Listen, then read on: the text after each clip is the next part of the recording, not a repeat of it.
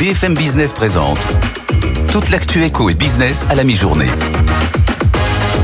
90 minutes business. Stéphane Pedrazzi. Il est midi, bonjour à tous, ravi de vous accueillir sur le plateau de 90 minutes business, votre grand rendez-vous d'info éco à la mi-journée avec, euh, comme tous les jours, Jean-Marc Daniel. Bonjour Jean-Marc. Bonjour. Qui nous apportera ses analyses, ses commentaires, son éclairage sur plein de sujets qui le concernent.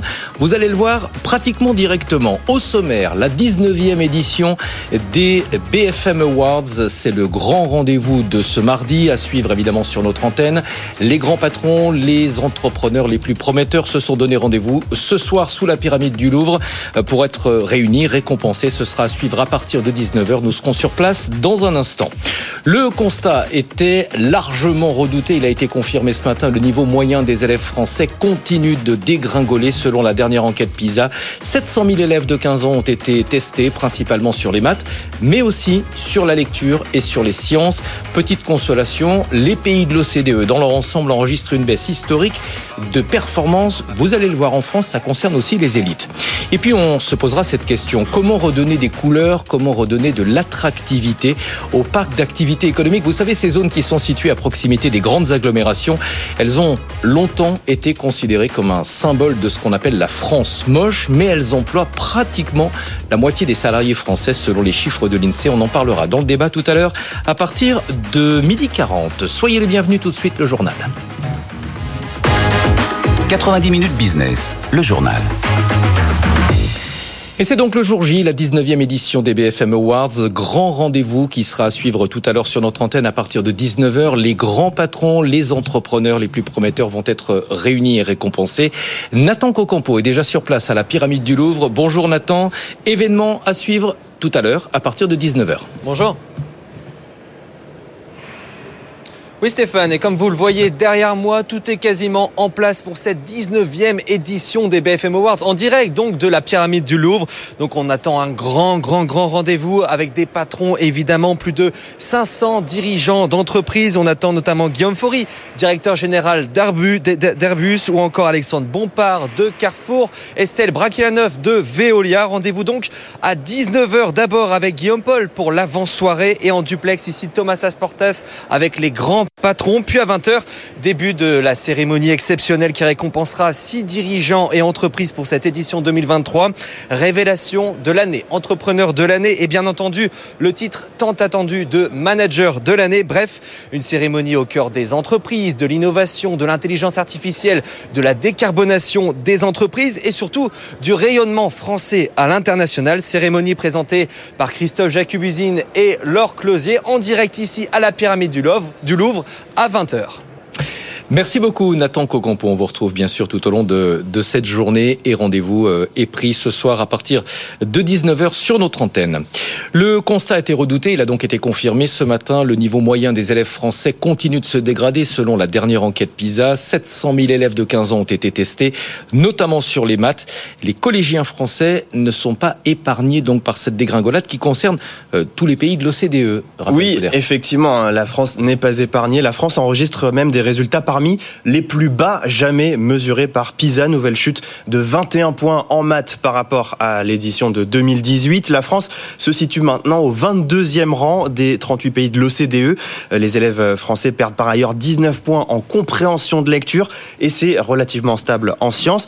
Mais effectivement, l'ensemble de l'OCDE voit son niveau baisser. Chute globale qui peut s'expliquer par le Covid. Les fermetures d'établissements n'ont évidemment pas aidé les élèves sur ces trois dernières années, mais il y a aussi aussi d'autres facteurs propres à, la France, le manque de professeurs, par exemple les difficultés de recrutement d'enseignants. Autre piste qui apparaît dans cette étude, les élèves français se sentent moins soutenus que dans d'autres pays par leurs enseignants. Voilà, de l'autre côté, les pays asiatiques continuent, eux, de dominer ce classement. Singapour, le Japon, la Corée du Sud sont toujours largement devant nous et les premiers pays européens qu'on retrouve, euh, ce sont l'Estonie et la Suisse. Résultat euh, inquiétant, Raphaël, surtout que PISA n'est pas le, le seul à faire ce constat. Absolument. D'autres études vont dans le même sens et montrent à la fois donc un accroissement des inégalités scolaires et surtout une dégradation du niveau global moyen depuis 30 ans. Par exemple, l'étude Teams en 2019 qui indiquait déjà que seulement 2% des élèves français avaient un niveau avancé en mathématiques.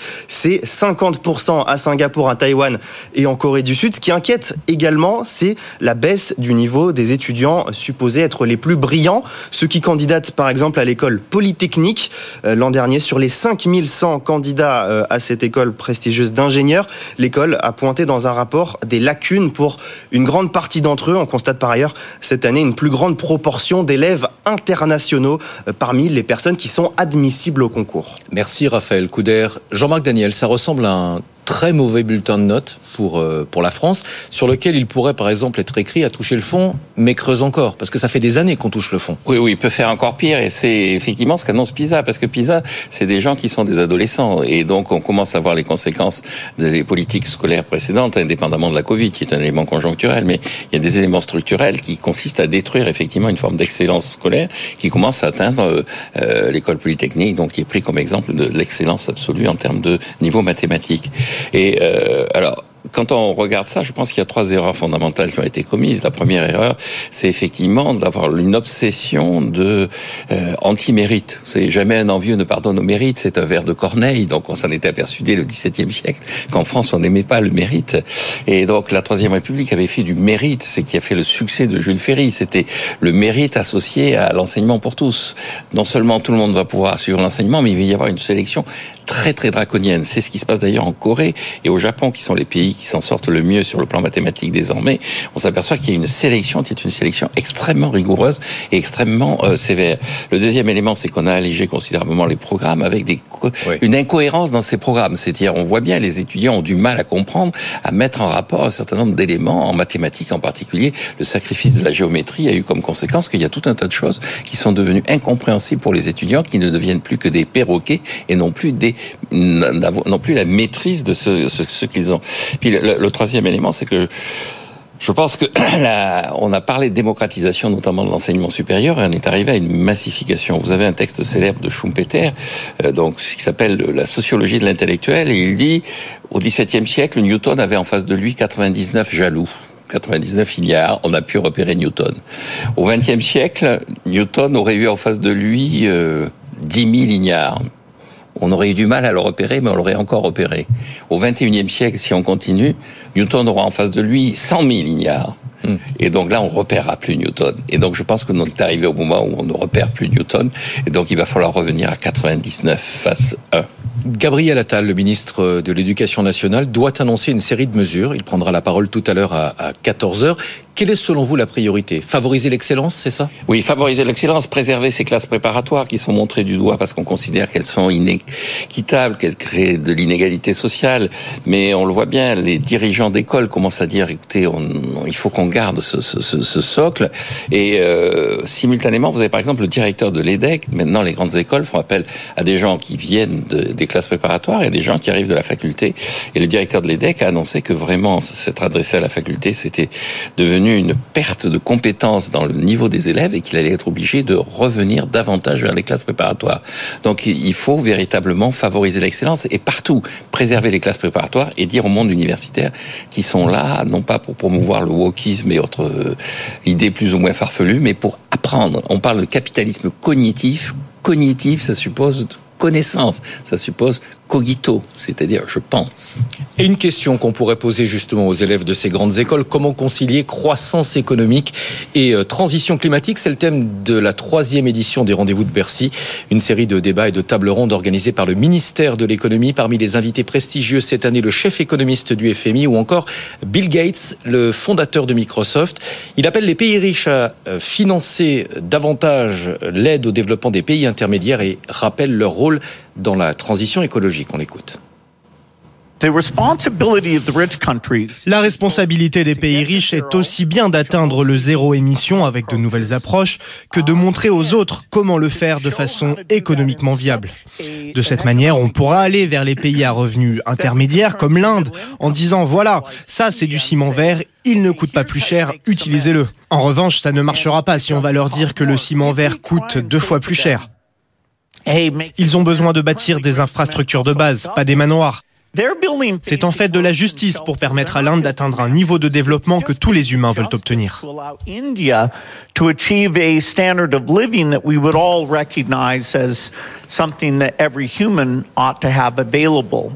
Un mot de l'actualité entreprise avec la mobilisation des salariés de Casino à l'appel des syndicats. Une manifestation est prévue aujourd'hui devant le siège du groupe à Saint-Etienne. Ils redoutent un dépeçage du groupe en grande difficulté financière. Nathalie Devienne, la porte-parole de l'intersyndicale de Casino, était ce matin l'invitée de BFM Business. On l'écoute.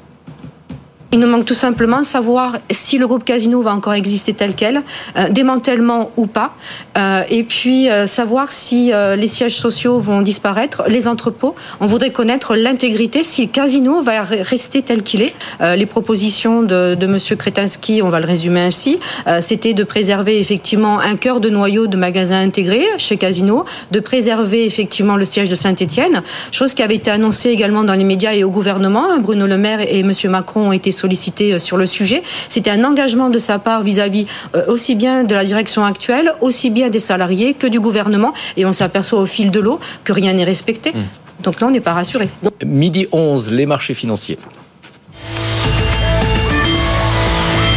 Avec Antoine Larigauderie en direct du siège de Renext. Antoine, euh, bonjour. Le CAC est, en légère progression à la mi-journée, mais, mais, sans plus. Hein. Oui, plus 0,31% et on se rapproche vraiment de résistance technique particulièrement tenace, hein, à savoir les 7378 points. Ce sont nos deux sommets signés en septembre et en août. Et on a d'autant plus de mal à les franchir qu'il y a peu de volume, qu'il y a peu de conviction. Il reste pas mal de statistiques à venir du côté des États-Unis tout à l'heure. Euh, et puis, euh, globalement, un marché qui ne veut pas aller trop vite. C'est vrai qu'on a déjà signé de belles performances sur les deux dernières semaines. Euh, à noter l'Eurostock 50 qui gagne aussi 0,33% et plus 0,31% pour le DAX à Francfort. Les taux reste globalement euh, calme hein, sur le marché obligataire, ce qui permet de revenir notamment sur euh, des valeurs technologiques comme ST Micro qui gagne 1,8% à 44,16 euros, mais des valeurs un petit peu plus cycliques. On a Saint-Gobain plus 1% à 60,12 euros. La plus forte hausse du CAC, c'est Unibail Rodamco Westfield plus 2,6 à 62,90. En revanche, à la baisse, euh, on s'écarte des valeurs un peu trop cycliques. Alstom moins 1,18 à 11,29. Renault moins 0,86 à 35,89. À noter Stellantis aussi moins 0,7 à 20,16. Le CAC 40 donc plus 0,32%, 7356 points du côté de l'euro. Face au dollar, on est à 1,0835. Merci beaucoup Antoine Larigauderie. On se retrouve dans une petite demi-heure. On parlera de la bourse de Bombay qui évolue en territoire record. Vous nous expliquerez pourquoi tout à l'heure. Euh, on va maintenant passer à, à l'édito de Jean-Marc Daniel. 90 minutes business, l'édito de Jean-Marc Daniel. Et un chiffre le chiffre du jour, 37. Alors forcément, c'est pas très réjouissant. 37 milliards de tonnes de CO2 supplémentaires, Jean-Marc, vont être émises cette année euh, dans l'atmosphère. Oui, par rapport à l'année dernière, on va encore émettre euh, plus de CO2 qu'on ne l'a fait l'année dernière, à hauteur de 37 milliards de tonnes. Alors, cette, euh, ce chiffre a été présenté à Dubaï, tout le monde s'émeut, tout le monde parle, tout le monde, personne n'agit en réalité. Comme toujours. Comme toujours. Ce qui est intéressant dans l'analyse qui est faite par les experts en la matière, c'est que le, les émissions de gaz à effet de serre se déportent progressivement vers les pays anciennement industrialisés, qui étaient l'Europe et les États-Unis vers les nouveaux pays émergents, vers les BRICS, et singulièrement vers la Chine et l'Inde. Sur les 37 milliards, vous avez 12 milliards qui sont attribués à la Chine, c'est-à-dire qu'un tiers de, des nouvelles émissions, de l'augmentation de l'émission de gaz à effet de serre est portée par la Chine. Quant à l'Inde, elle a dépassé, elle va dépasser en 2023 les émissions de gaz à effet de serre, de CO2 plus particulièrement, de l'Europe alors que euh, effectivement jusqu'à présent le développement relativement moins élevé de l'Inde lui permettait d'avoir des résultats en termes de CO2 moins importants. Alors ça crée un débat qui est le fait de savoir si en fait derrière le combat contre le réchauffement climatique, les pays développés ne sont pas en train de faire une forme de protectionnisme en montrant du doigt la Chine, l'Inde et les pays émergents et en leur disant euh, vous n'allez pas pouvoir vous développer parce que si vous vous développez, si vous produisez des choses que nous produisions jusqu'à présent et que nous sommes en mesure de mieux produire car nous maîtrisons mieux les techniques euh, de décarbonation, eh bien ça va nuire à l'évolution de l'humanité. Et je crois qu'il y a un véritable danger dans cette conférence de Dubaï, c'est l'émergence d'un protectionnisme écologique. C'est-à-dire d'utiliser l'écologie pour faire du protectionnisme et pour essayer de faire en sorte de préserver notre tissu industriel, nos activités et notre routine. Tout le discours sur la réindustrialisation en disant si on réindustrialise, il y aura moins de frais de transport et il y aura moins d'émissions de gaz à effet de serre. Tout le discours sur le on maîtrise mieux la décarbonation que les Chinois et les Indiens, donc il vaut mieux le faire chez nous. Tous ces discours qui sont fondamentalement protectionnistes sont à la fois dangereux et, à mon avis, tout à fait immoraux. Parce que ça veut dire que l'on empêche ces pays de se développer. Donc la bonne solution, c'est de faire une taxe carbone élevée dans les pays développés et d'utiliser le rendement de cette taxe carbone pour faire des transferts de fonds, ce qui avait été prévu par les COP précédentes, vers les pays émergents pour les permettre d'avoir un développement qui soit un développement axé sur le durable. On va poursuivre hein, cette discussion dans un instant avec le, PDG de Metron. C'est une entreprise qui euh, produit des, des, systèmes pour permettre de réduire les émissions de CO2 des entreprises. On l'interrogera également évidemment sur la COP28. À tout de suite. 90 minutes business, l'invité. Et la famille, 90 euh, minutes business avec toujours notre éditorialiste Jean-Marc Daniel, notre autre éditorialiste Pierre Kupferman qui vient de nous rejoindre. Bonjour Pierre. Et notre invité Vincent Siandra, vous êtes PDG de Metron. C'est une entreprise, euh, c'est une clean tech, c'est-à-dire que vous aidez les autres entreprises à réduire euh, leur, leur consommation d'énergie grâce à un système, on va en parler, de, contrôle en, en, temps réel. D'abord, une réaction sur la, la COP28. Ce matin, les scientifiques du Global Carbon Project ont de nouveau alerté sur sur la trajectoire du réchauffement. Selon leur dernière étude, euh, le seuil des 1,5 degré de réchauffement global va être euh, dépassé, inévitablement, ce sont leurs propos. Et surtout, il y a une chance sur deux que ça arrive dans seulement 7 ans. Vous, vous arrivez à rester optimiste? Est-ce qu'on peut rester optimiste? Je ne sais pas. En tout cas, pour tenir les objectifs, euh, ça va être extrêmement compliqué. Par contre, travailler au quotidien pour justement limiter l'impact, ça c'est ce que l'on fait depuis dix ans. Donc pas simplement depuis euh, que le monde a, appris qu'il fallait réduire les émissions, mais depuis euh, un petit peu plus longtemps que ça. Tout à l'heure, Jean-Marc Daniel parlait de ces réunions d'ampleur comme la COP où euh, on constate, on s'indigne, parfois on fait des déclarations d'intention, mais au final il n'en ressort pas grand-chose. Je peux que lui donner raison. Hum.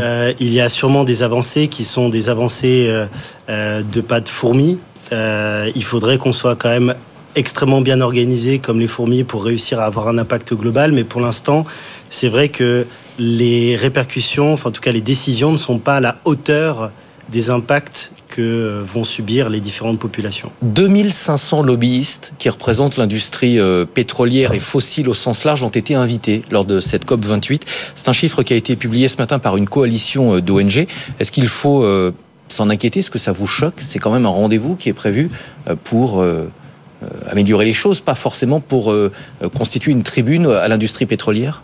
Quelque part, euh, moi j'essaie de voir ça comme quelque chose de positif. Ça veut dire que clairement, ils ont peur. Il y a des choses qui changent et donc ils sont en train d'essayer de lutter contre. Donc il y a quand même un mouvement de fond qui va être impossible à, à, oublier. Et le fait qu'il y ait de plus en plus de lobbyistes sur le sujet, c'est peut-être un signe que justement ils sont en train de peut-être se rendre compte que la bataille est peut-être perdue d'avance. Vous, concrètement, alors votre action, ça consiste à aider les entreprises. C'est des entreprises industrielles ou sous des entreprises qui Qu'est-ce que vous faites pour elles, pour les, les aider à réduire leur euh, empreinte carbone? Alors nous, on fait des choses assez concrètes. On a développé un logiciel euh, depuis 10 euh, ans qui aide à réduire les consommations énergétiques des process industriels. Donc la majeure partie de nos euh, clients sont des grands groupes industriels, souvent basés en France, mais partout dans le monde. On fait plus de 60% de notre chiffre d'affaires à, l'extérieur de l'Europe. On opère de la Nouvelle-Zélande en passant par le Pakistan jusqu'au Mexique.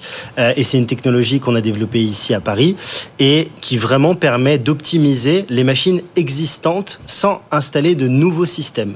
Donc c'est là où on va réussir à vraiment réduire la consommation énergétique et euh, aller jusqu'à des, des gains en performance opérationnelle, financiers et écologiques qui sont euh, assez importants. Et votre activité est en pleine expansion ou vous constatez qu'il y a une forme de, de, de palier, qu'il euh, y a eu un effet au début d'intérêt sur ce genre de, de, de, projet, puis que finalement les entreprises, certaines l'ont fait, puis les autres, on a du mal à les convaincre de se tourner vers vous? On voit une accélération extrêmement forte. Euh, il est clair qu'il y a dix ans, quand j'ai fondé la société, euh, on prêchait sur des thématiques qui étaient un petit peu euh, difficiles à entendre pour la plupart des industriels. Aujourd'hui, clairement, il y a une accélération du mouvement.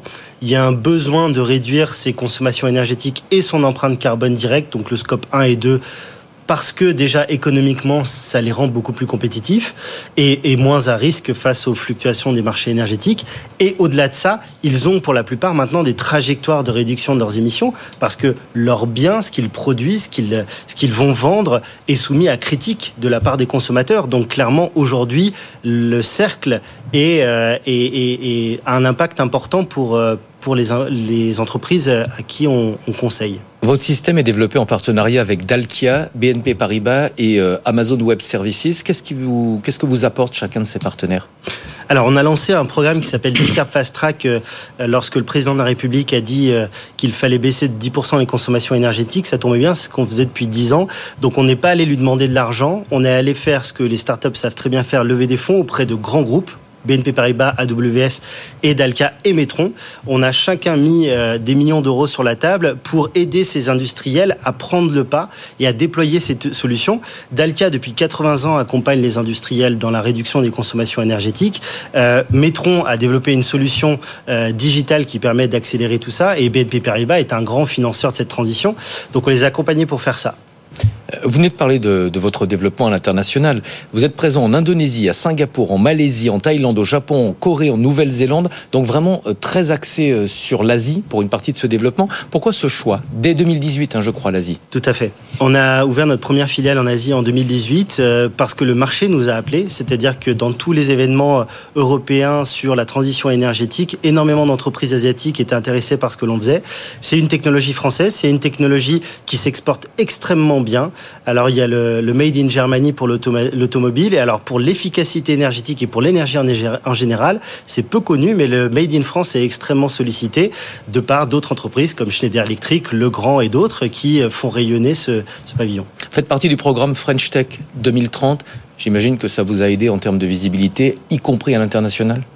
Alors, ça nous a aidé en visibilité au sein de la France et au sein du gouvernement. Ça nous permet de pousser aussi auprès des ministères des idées que l'on a sur l'industrie euh, décarbonée et autres sujets.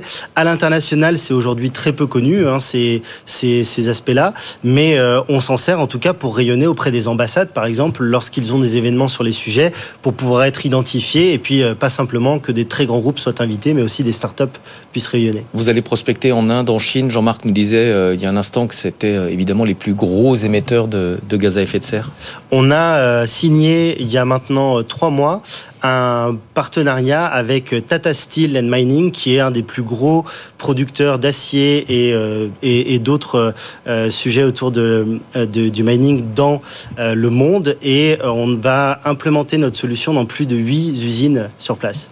Merci beaucoup, Vincent Siandra, euh, PDG de Metron. Merci d'être euh, venu euh, nous voir aujourd'hui. Il est 12h25, le top 3 du web.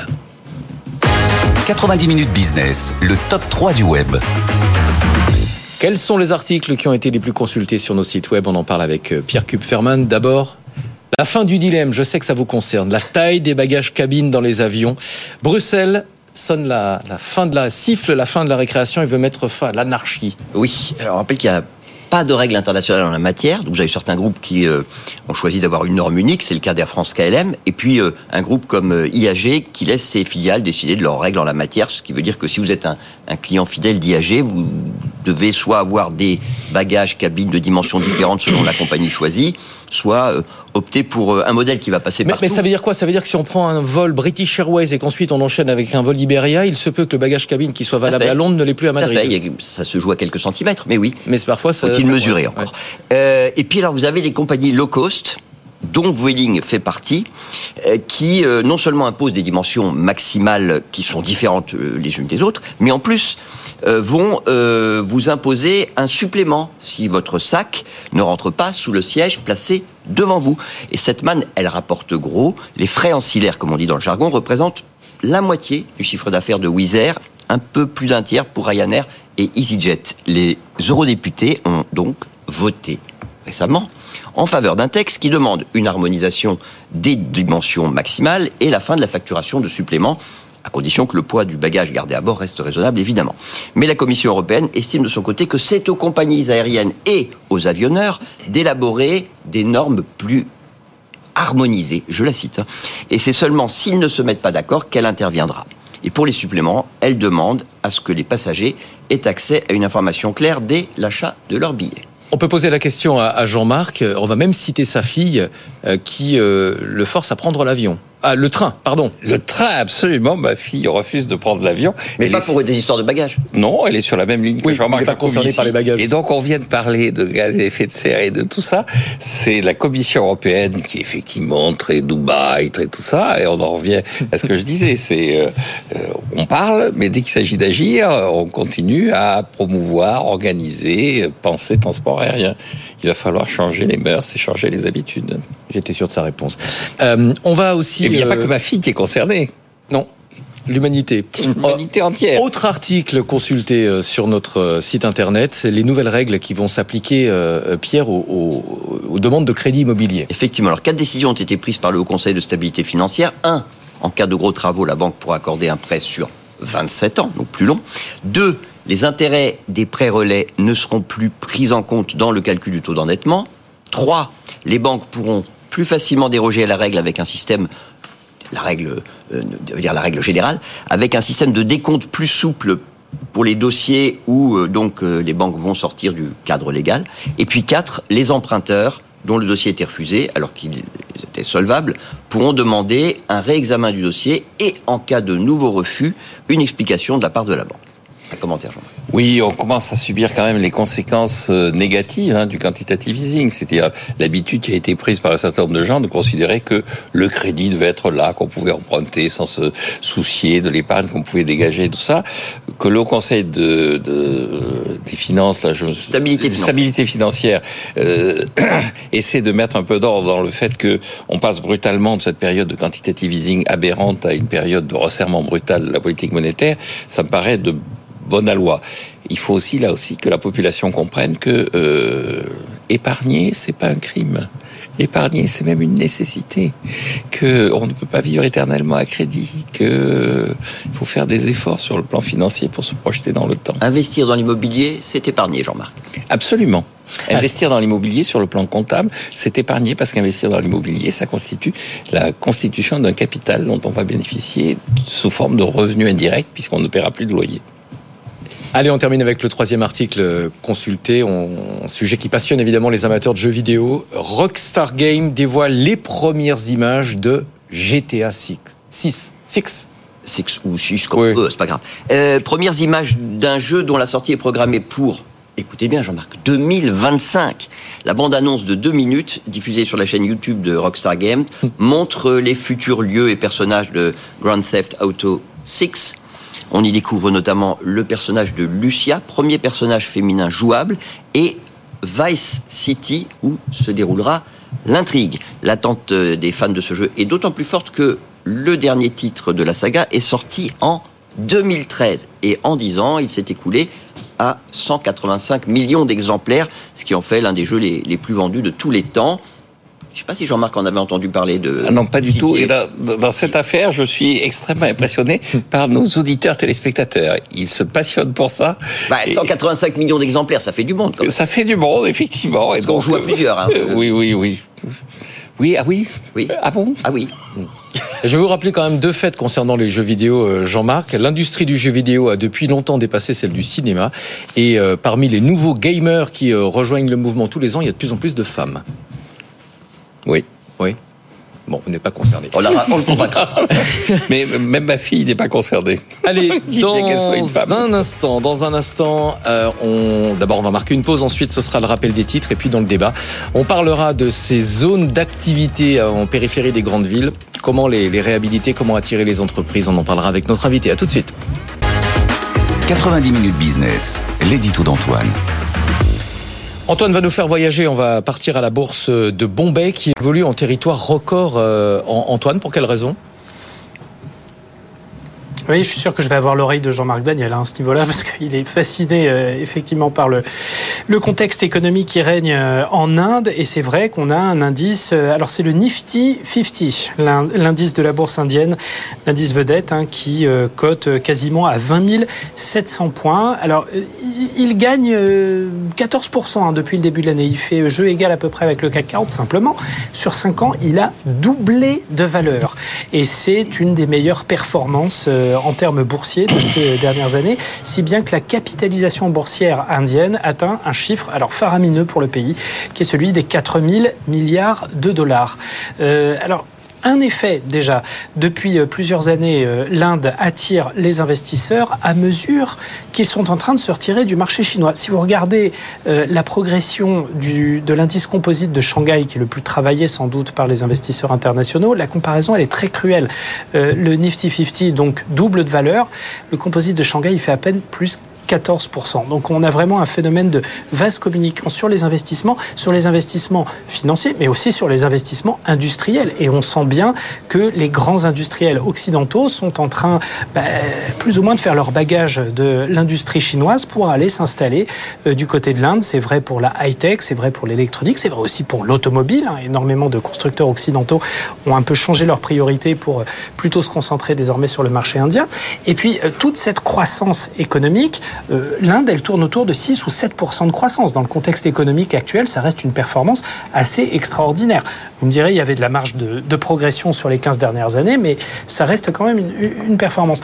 Euh, au-delà de ça, il y a euh, le fait que tous les analystes qui sont en train de travailler à la bourse indienne sont en train de se dire, mais c'est loin d'être terminé. Pourquoi? Parce que cet acquis de croissance, ce phénomène de vase communicant, il a commencé à activer l'ensemble du secteur bancaire, l'ensemble du secteur du bâtiment, l'ensemble des industries légères, des industries plus lourdes comme l'automobile, l'acier, etc. Et donc que cette performance extraordinaire de la bourse indienne est sans doute loin d'être terminée. Merci beaucoup Antoine Larigauderie. Jean-Marc, économiste, Jean-Marc Daniel, mais aussi professeur, professeur émérite. Je crois qu'il va vous mettre une bonne note. Hein. Ah oui, j'adhère à 100% avec ce que vient de dire Antoine. D'ailleurs, il le savait puisqu'il l'a dit au début de son édito. Je pas trop de risques. oui, exactement. Il le savait. Non, non, euh, il vaut mieux aller en Inde maintenant plutôt que de se, se perdre d'abord dans des luttes vaines contre la bureaucratie chinoise et essayer de récupérer des subventions ridicules de la bureaucratie française pour faire de la réindustrialisation. Il faut aller en Inde. Merci beaucoup Antoine. On vous retrouve demain matin dans Good Morning Business. Antoine Larigauderie, notre correspondant à Euronext. Dans un instant, on va se poser cette question. Comment redonner des couleurs? Comment redonner de l'attractivité aux zones d'activité économique en périphérie des, grandes villes? Elles ont longtemps eu mauvaise presse. On, en parlera avec notre invité euh, dans un instant, le vice-président d'Axe Tom, et on en débattra avec nos deux éditorialistes en plateau. À tout de suite. 90 minutes business, le débat. Comment renforcer l'attractivité des zones d'activité économique? Ces zones souvent euh, très très laides, en tout cas elles l'étaient pendant longtemps, situées aux abords des agglomérations, c'était le symbole de ce qu'on appelle la France moche, mais, mais elles sont importantes pour notre activité, elles emploient pratiquement la moitié des salariés français. On va en parler avec notre invité Clément Van Tournout. Bonjour, merci d'être avec nous. Vous êtes le vice-président d'Axtom. Euh, c'est un collectif d'entrepreneurs qui accompagne euh, les entreprises, les collectivités dans leur développement immobilier et économique. Et pour en débattre également nos deux éditorialistes, Jean-Marc Daniel et euh, Pierre Kupferman. Pierre, justement, euh, c'est pas la première fois qu'on parle de ce sujet. L'État avait de grandes ambitions à travers notamment Olivia Grégoire. Effectivement, c'était il, y a deux mois, euh, plus de deux mois maintenant. Olivia Grégoire avait lancé un, a lancé un programme national de transformation des zones commerciales. Alors de quoi s'agit-il? Ben, De s'attaquer justement à, ce qu'on appelle cette France moche. alors on peut pas dire que le gouvernement y met de gros moyens. 24 millions d'euros pour financer les études d'une trentaine de territoires qui veulent s'attaquer à ce sujet. Disons que c'est un fonds d'amorçage. Le but, c'est de voir émerger des projets ambitieux. Alors, par exemple, transformer des magasins en logement, implanter des sites industriels, voire pourquoi pas recréer des espaces verts. Il ne faut pas se leurrer, d'ici quelques années, de toute façon, on va voir apparaître des friches dans certaines zones commerciales périphériques, parce que après la disparition des commerces de centre-ville, ce sont en effet ces magasins d'entrée de ville qui sont en péril faute de clients. Des magasins qui, par ailleurs, ont été construits le plus souvent à la fin du siècle dernier, qui sont donc souvent des passoires thermiques et qui vont devoir réduire de 40% leur consommation d'énergie d'ici à 2030 et même de 60% en 2050. C'est donc l'occasion de tout repenser et si l'État n'y mettra pas beaucoup d'argent, ce qui devrait satisfaire Jean-Marc, le gouvernement compte faciliter la tâche de ceux qui veulent investir, y compris dans la gestion administrative de leurs projets. Alors on verra. Clément, on est d'accord, 24 millions d'euros, c'est pas grand-chose, mais c'est important que l'État montre l'exemple? Oui, oui, tout à fait. Euh, c'est déjà une, somme relativement convenable pour un démarrage. Et aujourd'hui, on a énormément d'élus de collectivités qui ont ce besoin hein, de, rénover hein, l'ensemble de ces friches, à la fois euh, commerciales, et aussi euh, zone d'activité, friche ou euh, en tous les cas zone ancienne. Vous venez de publier une étude, elle a été réalisée par Opinionway. Il en ressort un certain nombre de choses, on, va en parler. D'abord un, constat, vous dites l'intérêt des entreprises et des investisseurs pour ces parcs d'activité euh, est en augmentation. Pour, pour quelles raisons alors aujourd'hui, on, est effectivement sur des zones d'activité 2.0 ou 3.0, sur des nouveaux sites en développement ou en redéveloppement, hein, sur des sites existants. Euh, et aujourd'hui, on constate effectivement euh, la, totalité euh, des investisseurs qui viennent sur ces marchés-là pour euh, le marché locatif, effectivement, et euh, une autre partie pour les utilisateurs eux-mêmes, les entreprises, TPE, PME, PMI, qui souhaitent acquérir leurs locaux. Et notamment, nous, chez Axtom, on développe ces parcs d'activité sur deux modèles, à la fois en vente à la découpe, un petit peu à l'instar du logement, d'habitation, et pour investisseurs, justement, pour pouvoir répondre aux deux besoins. Selon votre étude, 79% des entreprises interrogées euh, considèrent que les parcs d'activité proposent aux salariés un cadre attractif où il fait bon vivre. Euh, il y a quand même peut-être un problème de perception. Oui, alors effectivement, parce que... Pas tous. Je me permets de nuancer ce chiffre. Alors, alors autant effectivement pour, les zones, les friches commerciales, on, on, a effectivement la totalité du public qui passe devant, donc on le voit plus. Dans les friches industrielles ou en tous les cas les zones anciennes, euh, on a un petit peu moins de visibilité puisque c'est vraiment des locaux à usage professionnel. Mais euh, aujourd'hui, les bâtiments que nous développons euh, sont justement des bâtiments où il fait bon vivre puisque on attache un très fort intérêt à la fois à la sobriété énergétique et environnementale des bâtiments et sur les espaces extérieurs notamment. Mais ce chiffre, 79%, il concerne l'ensemble des zones d'activité ou uniquement celles qui ont été rénovées ou celles qui viennent de sortir de terre? Alors non, il, concerne l'ensemble des zones d'activité, en sachant qu'aujourd'hui, il y a effectivement quand même beaucoup de volonté des pouvoirs publics, des élus, des collectivités, de rénover euh, ces zones existantes pour pouvoir leur donner un second souffle et, les faire revivre. Jean-Marc un avis parce que la plupart a été construite, ont été construites, alors que Jean-Marc était déjà sur le marché du travail. Absolument, oui, tout à fait, exactement. J'ai vu naître la défense, j'ai vu naître, mais j'ai vu naître tout un tas de discours qui allaient depuis le discours sur le Forum des Halles, où on devait reconstruire des centres, mettre les gens. On appelait le trou des Halles. Le, trou des Halles, mais qui est devenu le Forum des Halles, où on devait effectivement, on sortait les Halles de Paris, on, on les envoyait à Rungis, mais on gardait l'idée qu'il fallait que les centres-villes vivent avec de nouveaux types d'activités et euh, euh, et, puis la défense, et puis les villes nouvelles. On a construit Sergi et tout ça. Maintenant, je crois qu'on en revient un peu de toutes ces idées où euh, c'est un État centralisateur qui décide comment on va structurer le centre des villes, comment on va structurer la périphérie. La deuxième chose qui me frappe, c'est qu'effectivement, on a beaucoup vécu sur le modèle américain, le mall, l'endroit où il y avait effectivement tout le monde venait et on rentrait et où on euh, faisait ses achats. On allait dans un restaurant où il y avait fast-food, etc. Bon, tout ça était très inspiré d'une vision de l'Amérique qui est devenue beaucoup moins positive. Alors pour conclure, je dirais deux choses. La première, c'est que je pense que moins l'État s'en mêle, mieux ça vaut. Si les gens veulent aller dans ce genre d'endroit, ils iront. Si les gens veulent réhabiliter les centres-villes, ils iront acheter leur achat, faire leurs achats dans les centres-villes. Si les gens, veulent s'adresser à Amazon, ils iront euh, sur Amazon et il n'y aura pas besoin de ces, euh, de ces endroits. Et la deuxième chose, c'est qu'un des tout premiers économistes de l'histoire, qui s'appelait Johann von Justy, qui est un économiste allemand, donc qui est peu connu. Euh, je vous confirme que je le connais. Euh, alors allemand à l'époque, il était plutôt autrichien en fait. Il était d'origine allemande, mais il a exprimé son son enseignement à Vienne parce qu'être allemand au XVIIIe siècle, c'était fin, se retrouver à Vienne au bout d'un moment. Et il expliquait que le seul rôle qu'on pouvait attendre de l'État en matière économique, c'était la gestion de la beauté. que le seul enjeu que devait avoir l'État, c'était de promouvoir des architectes, que le reste, il y avait assez de gens pour s'en occuper, et que c'était à l'État de faire euh, de l'urbanisme, de l'architecture. Et je trouve que c'est ce qui a manqué dans les dernières années. Et je pense que le véritable enjeu maintenant, c'est de dire aux communes, à l'État, au pouvoir public, vous êtes là pour faire de l'urbanisme et de l'architecture, et pas pour euh, défendre le petit commerce, défendre euh, tel ou tel groupe, défendre telle ou telle implantation. Euh, Clément Van Tournout, on parle de plus en plus de la qualité de vie au travail. On sait que les entreprises ont du mal, certaines entreprises, à attirer les talents. Est-ce que le parc d'activité, c'est pas un, un, un, repoussoir quand même Quand vous avez. Euh, non, s'il est beau. Oui, voilà. Si on fait de l'architecture. Et après, sa localisation et accessible, et accessible. Et accessible. Oui, alors effectivement, nous, on, on conçoit... Vous travaillez sur cette image Exactement, comme une place de village avec une agglomération d'effectivement d'artisans, PME, PMI, qui ont vraiment un intérêt euh, double, hein, à la fois d'un point de vue recrutement, aujourd'hui c'est effectivement un vrai sujet, la qualité de vie au travail des collaborateurs, et également les synergies qu'on peut avoir sur ce type de site. C'est-à-dire des zones commerciales qui permettent de faire ses courses en sortant du travail directement? Exactement, c'est d'ailleurs très souvent comme ça que c'est développé ou que c'est redéveloppé.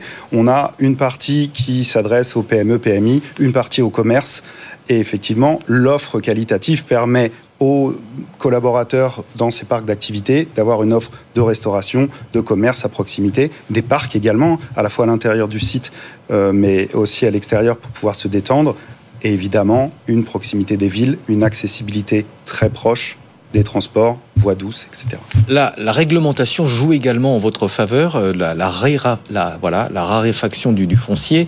Euh, évidemment, ça pousse les entreprises à s'intéresser à ces friches.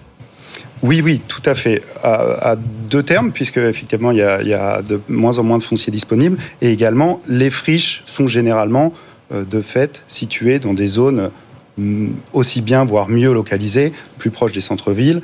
Donc ça appartient effectivement au pouvoir public de redévelopper ces zones-là en les rendant plus attrayantes, euh, notamment d'un point de vue accessibilité et transport, donc à la fois desserte routière et transport des usagers de ces zones. Vous savez, ici, on aime beaucoup parler d'argent. Euh, Est-ce que ça coûte moins cher pour les entreprises d'aller s'implanter dans ces zones rénovées euh, plutôt que de choisir des bâtiments dans le centre-ville? C'était une grande tendance au moment du Covid, ça l'est peut-être moins aujourd'hui? Alors, tout, tout, dépend de votre activité. Si on est plus sur du commerce, en fonction du, du commerce de proximité, ça, ça peut se valoir d'être en centre-ville.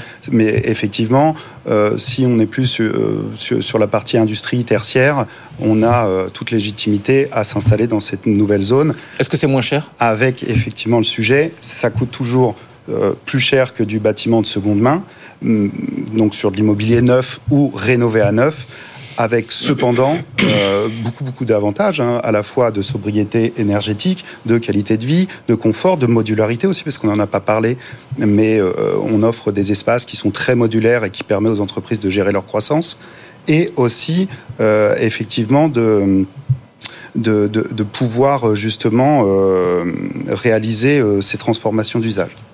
Et d'un point de vue environnemental, ces bâtiments situés en, en dehors des, des, agglomérations, ils présentent des avantages? Ça permet de réduire les déplacements? Oui, ça permet effectivement pour les collaborateurs d'être à, une meilleure proximité de leur lieu d'habitation. Euh, ça permet d'avoir tout à proximité sur ces zones hein, aussi, on le disait tout à l'heure, euh, euh, les commerces et, et effectivement de la synergie avec ces entreprises.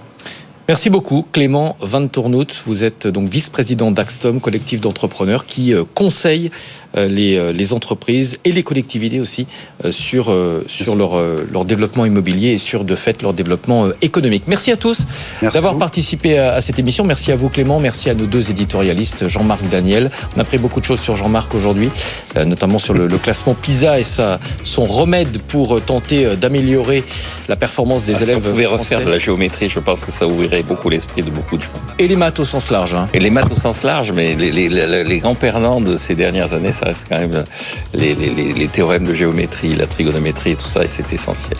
Retour des maths, souhaité par Jean-Marc Daniel, et, et, et ne pas décourager l'excellence. Exactement. Jamais un envieux de pardon au mérite, il faut se souvenir de ça, donc il faut réagir contre ça. Et merci à Pierre Kupferman d'avoir été avec nous comme tous les jours. Demain, vous retrouverez Sandra Gondouin aux commandes de 90 minutes business. Je vous retrouve jeudi, c'est un petit peu compliqué cette semaine. Et dans un instant, vous retrouvez également Sandra avec ses invités pour la libre antenne. À jeudi. 90 minutes business. Toute l'actu éco et business à la mi-journée sur BFM Business.